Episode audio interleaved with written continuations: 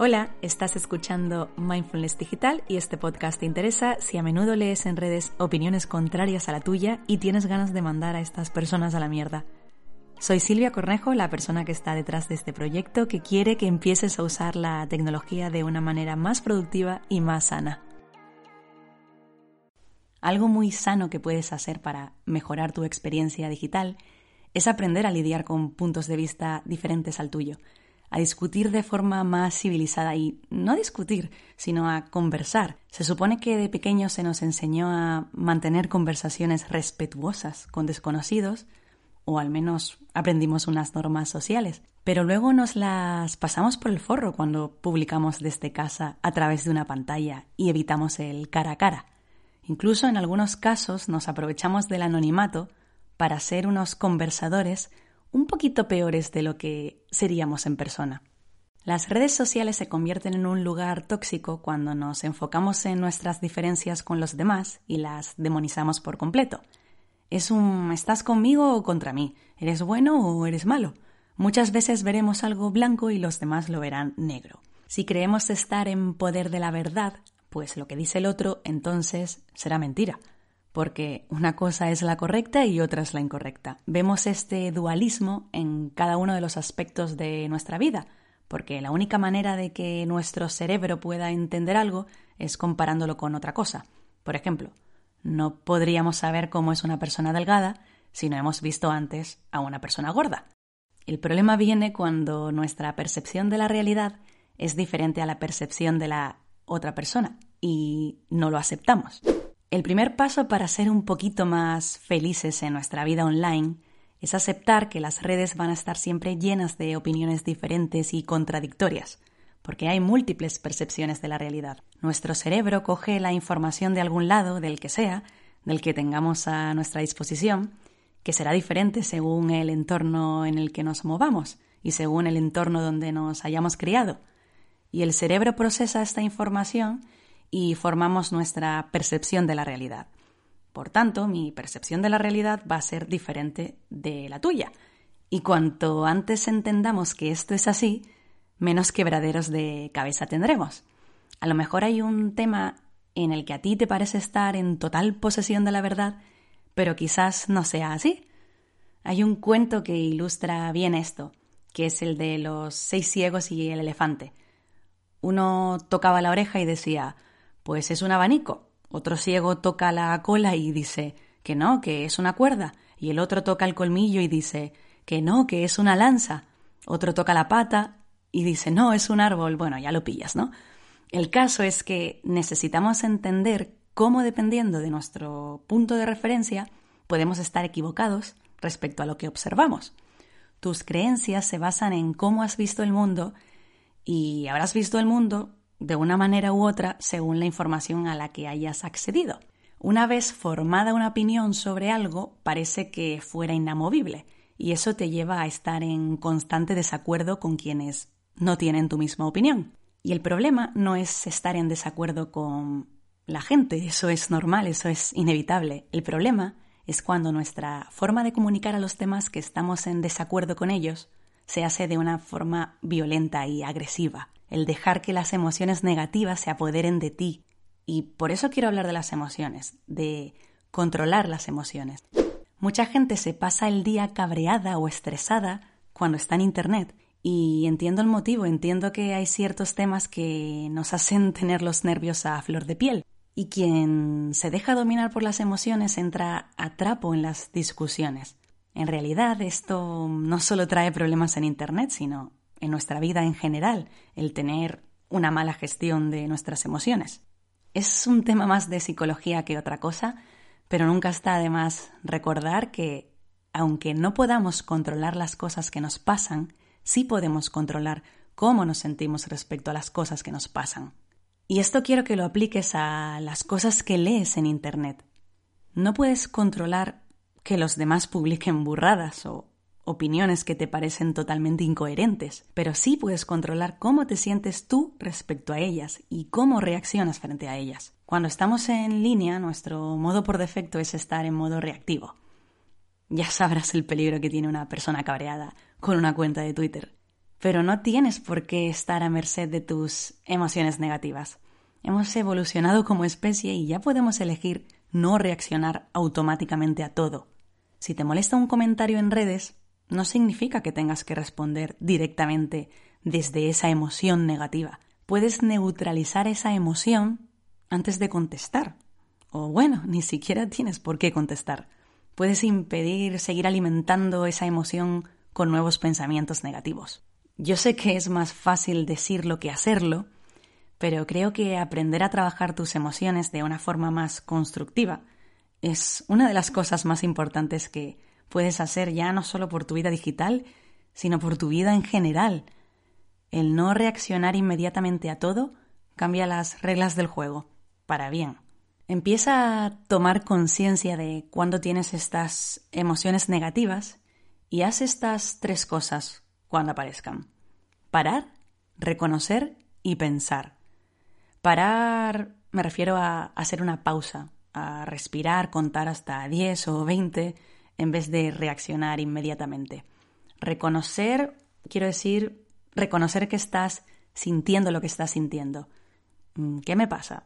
Darte cuenta de tu emoción, darte cuenta de si te has cabreado, por ejemplo. Y pensar es, pues pensar en el por qué. ¿Por qué estoy cabreada exactamente?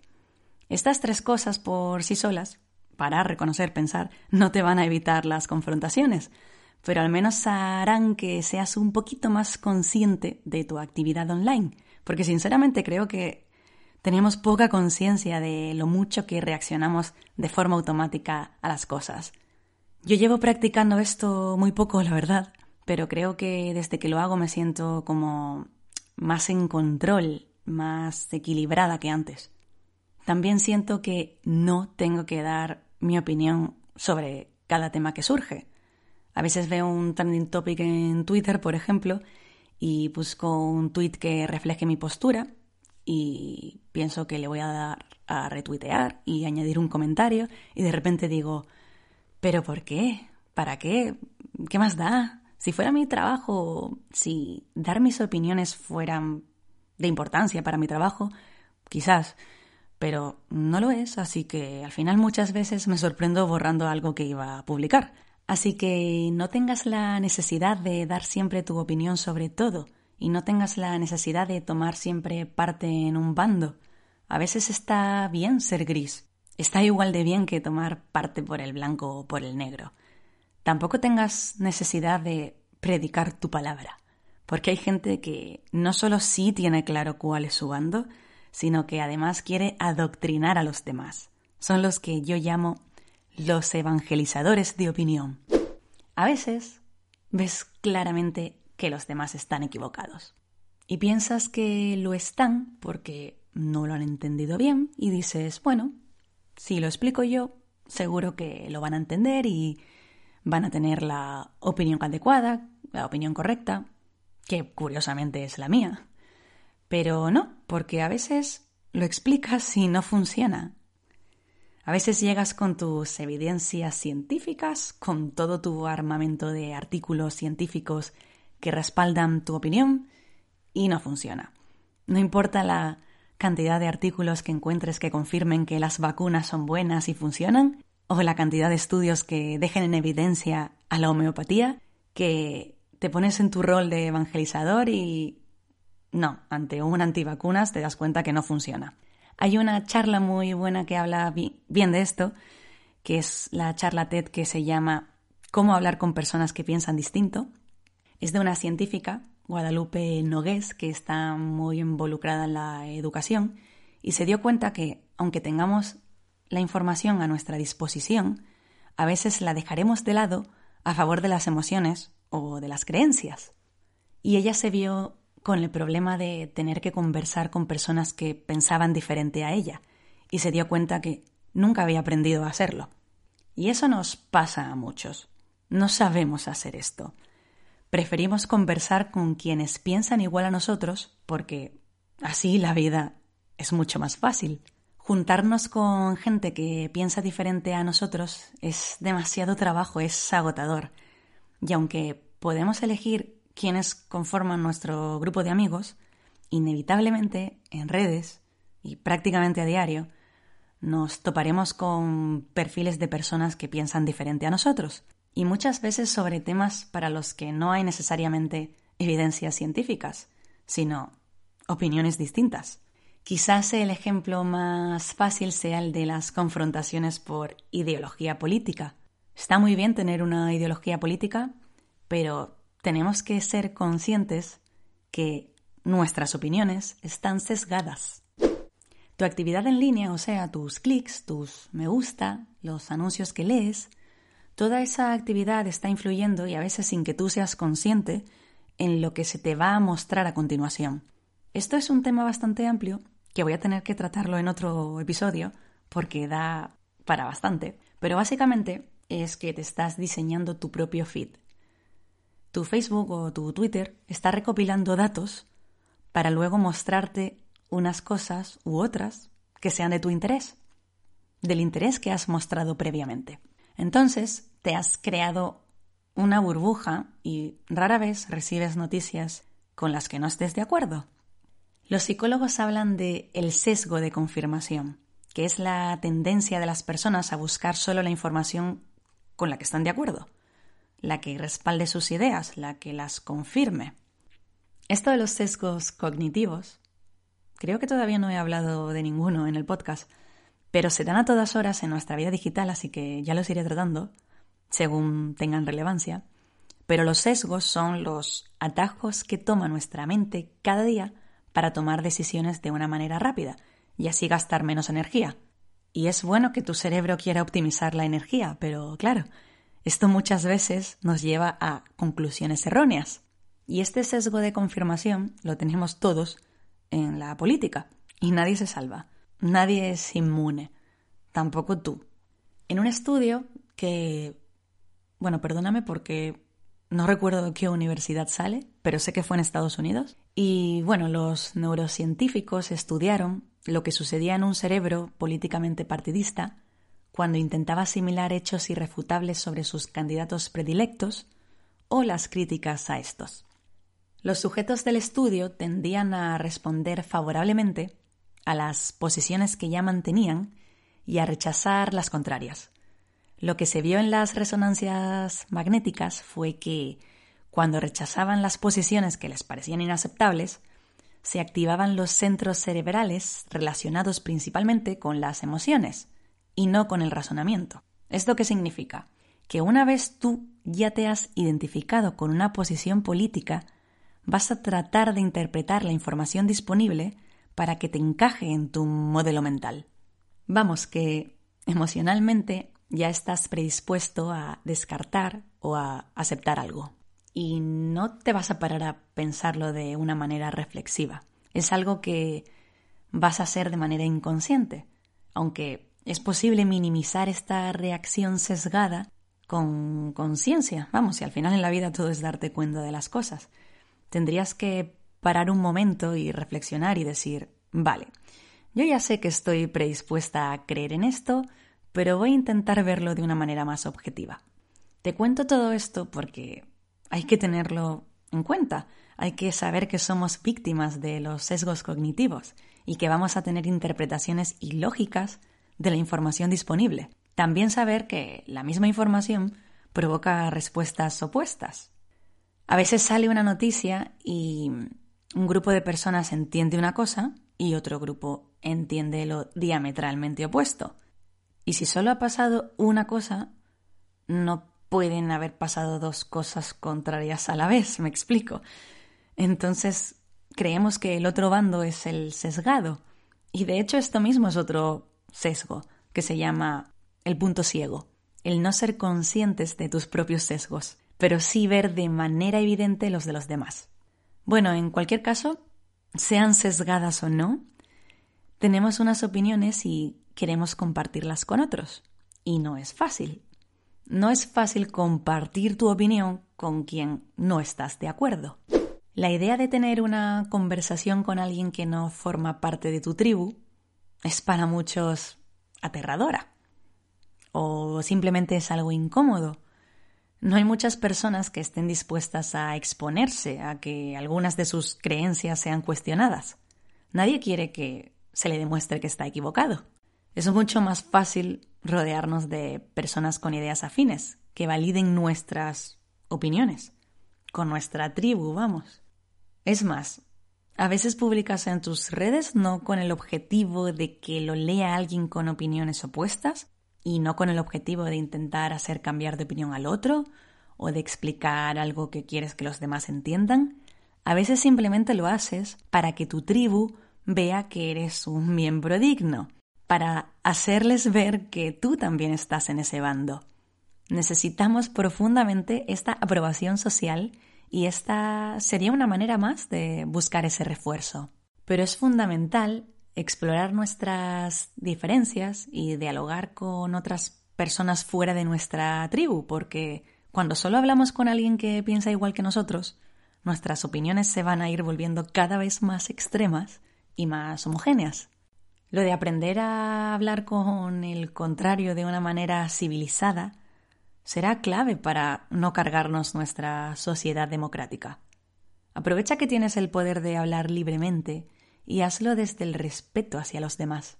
Hay una frase en inglés que me gusta mucho que es agree to disagree, que aquí en España no se usa mucho la traducción directa, que sería estar de acuerdo en no estar de acuerdo, aunque sí se dice, por ejemplo, vamos a dejar de lado nuestras diferencias.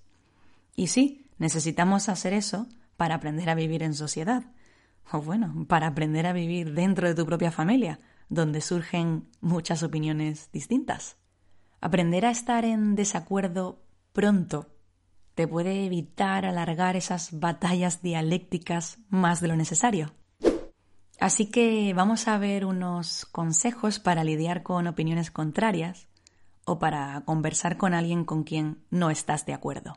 1. Intenta clarificar las cosas. Cuando alguien diga algo con lo que no comulgas, intenta averiguar si esa opinión se basa en un conocimiento de primera mano o si hay alguna investigación con validez real. Y se trata de hacer esto desde la curiosidad y con sinceridad, más que con el afán de imponer. Conversar es preguntar. En vez de alarmarse y saltar por cualquier cosa y ponerte en plan pero ¿cómo que no sirve de nada reciclar? ¿Pero tú eres gilipollas o qué? Lo que puedes hacer es dialogar, preguntar, decir, vale, dime por qué no reciclas o por qué crees que no deberíamos reciclar. 2. Prioriza la lógica sobre las emociones. Si quieres ganar un argumento, es necesario que te centres en hechos. Somos propensos a convertir nuestras suposiciones en opiniones indiscutibles, pero para ser convincente debemos poner énfasis en un razonamiento lógico y en información que respalde lo que decimos. Si solo son tus emociones las que hablan por ti, difícilmente vas a poder convencer al otro. 3. Ponte en el lugar del otro, cosa que rara vez hacemos. Pero para tener una conversación saludable con alguien que tenga un punto de vista diferente al tuyo, lo mejor que puedes hacer es dejar de lado tus juicios o prejuicios y tratar de ponerte en el lugar del otro e intentar ver el asunto desde su perspectiva. Tenemos que practicar el ser más compasivos. 4. No lleves tus argumentos al plano personal. En vez de menospreciar al otro o de atacar sus ideas directamente, es mejor enfocarte en ti, en lo que tú sientes. Es mucho más efectivo exponer tus ideas que menospreciarlas del otro. Podemos mostrar desacuerdo sin hacer de ello un ataque personal. Puedes decir lo mismo de dos maneras distintas. Puedes decir, por ejemplo, vosotros putos fachas siempre tenéis unas ideas muy retrógradas. Pero también puedes decir, entiendo a dónde quieres llegar con esto, pero me preocupa que eso ponga en peligro los avances de los últimos años en términos bla bla bla bla. No sé si has notado la sutil diferencia. No es tanto decir las cosas de una manera más bonita, es cambiar el foco, porque puede marcar una gran diferencia en la forma en que se percibe tu mensaje. Esto en realidad es psicología pura y te sirve para todo en la vida, lo de poner el foco en ti. Porque es mucho más efectivo decirle a un amigo o a tu pareja, oye, esto que haces me hace sentir mal a mí, que decirle, oye, esto que haces está mal, indiscutiblemente mal. Porque de la primera manera pones el foco en ti y de la segunda estás atacando al otro, que no suele ser una buena táctica. 5. Intenta buscar un punto válido en el razonamiento del otro. Muchas veces pensarás que rotundamente no, que no hay nada que puedas rascar, pero alguna que otra vez encontrarás una pequeña aportación válida en el argumento del otro. Y a lo mejor hay algo que, de alguna manera muy escondida o poco obvia, te pueda incluso servir a ti. Y por último, seis, saber cuándo parar, que es la frase que te comentaba antes de aceptar estar en desacuerdo. A veces simplemente no tiene sentido seguir conversando y lo más sensato que puedes hacer es dejarlo estar y tragarte tu orgullo si es necesario y dejar de lado tu ego si se ha visto herido o atacado. Y no, no siempre es fácil ser la persona que dé un paso atrás, especialmente si sientes que llevas la razón en eso. Pero a veces es lo mejor que puedes hacer. Y mm, con esto llegamos al reto de la semana, que tengas una conversación con alguien que no esté de acuerdo contigo. Saber estar en desacuerdo es una cualidad muy útil. No te digo que trates de buscar a la persona que tenga la postura más contraria a tus principios e intentes ser su mejor amiga. Pero vas a poder poner esto en práctica más veces de las que crees. Si usas Twitter o WhatsApp de manera habitual, es muy posible que pronto vayas a verte dentro de una conversación complicada. Entonces te propongo que tengas en cuenta todas las cosas que acabo de contar hoy aquí y que las lleves a la práctica. A ver, en realidad los consejos de antes también sirven para conversaciones cara a cara, pero como mi podcast pretende aportar algo a tu vida digital, por eso mi primera propuesta es que empieces a tener estas conversaciones civilizadas en tus redes. Claro que si te sirve para conversaciones fuera de las redes, pues mejor que mejor. Un par de cositas. Esto no se trata de coaccionar a la otra persona para que cambie de opinión, simplemente de practicar el conversar sin intentar ganar la discusión. No tanto el hacerte escuchar, sino trabajar el sentir empatía por la otra persona. A lo mejor hay alguien que ahora mismo está pensando algo como, pero mira Silvia, yo no voy a sentir empatía por un machista o por un racista o por un criminal. Y precisamente me viene a la cabeza una entrevista que escuché hace un tiempo, que no me acuerdo de quién era, pero era alguien que había escrito un libro sobre las personas que estaban en el corredor de la muerte y se dedicaba a ir a las cárceles a hablar con la gente que había, eh, que había sido sentenciada a muerte e intentaba entender su punto de vista, entender cómo habían llegado allí. Me acuerdo que me hizo pensar, porque dije, joder, yo no sé si querría hablar con un criminal, si tendría ganas de hablar con un chaval que se ha cargado a sus padres, por ejemplo. Pero entendí el ejercicio que suponía tratar de entender cómo una persona había llegado hasta ahí. No me acuerdo qué ejemplos dio, porque ya te digo que fue hace un tiempo, pero demostraba que se podía llegar a entender a la otra persona y, ojo, que entender no significa estar de acuerdo, significa entender y punto. Esto te puede resultar muy complicado al principio, sobre todo si vas a discutir sobre algo en lo que crees tener razón totalmente, como decía antes, pero creo que es una práctica interesante Tampoco se trata de pasarlo mal, ¿eh? Si te pones a hacer esto y no te sirve de nada, si más que ayudarte te va a generar estrés o ansiedad, entonces no lo hagas. Este ejercicio le vendría muy bien a aquellas personas que se cogen muchos cabreos cuando navegan por Internet, que se cogen calentones y quieren ir dando sascas. A lo mejor tú no eres esa persona. Pues nada, tú mejor dale tu atención a otras cosas que merezcan más la pena. Invierte tu tiempo en otras cosas que te hagan más feliz. Siempre termino con esta frase y no quiero que sea solo una frase de despedida, quiero que se convierta en tu estilo de vida, de verdad que lo quiero, y que hagas las cosas que realmente te hagan feliz. Y creo que discutir por Internet no le hace feliz a nadie. Aunque te produzca un pequeño subidón, el hacerle un sasca a alguien que te parezca un gilipollas, ese mini subidón no es duradero. En cambio, lo que sí es duradero es el impacto emocional positivo que tendrás en tu salud el aprender a ser una persona más empática y serena. Todos sabemos con qué tipo de persona nos gusta conversar. Conviértete en esa persona. Gracias por darme tus dos bienes más preciados, que son tu tiempo y tu atención. Hasta la próxima.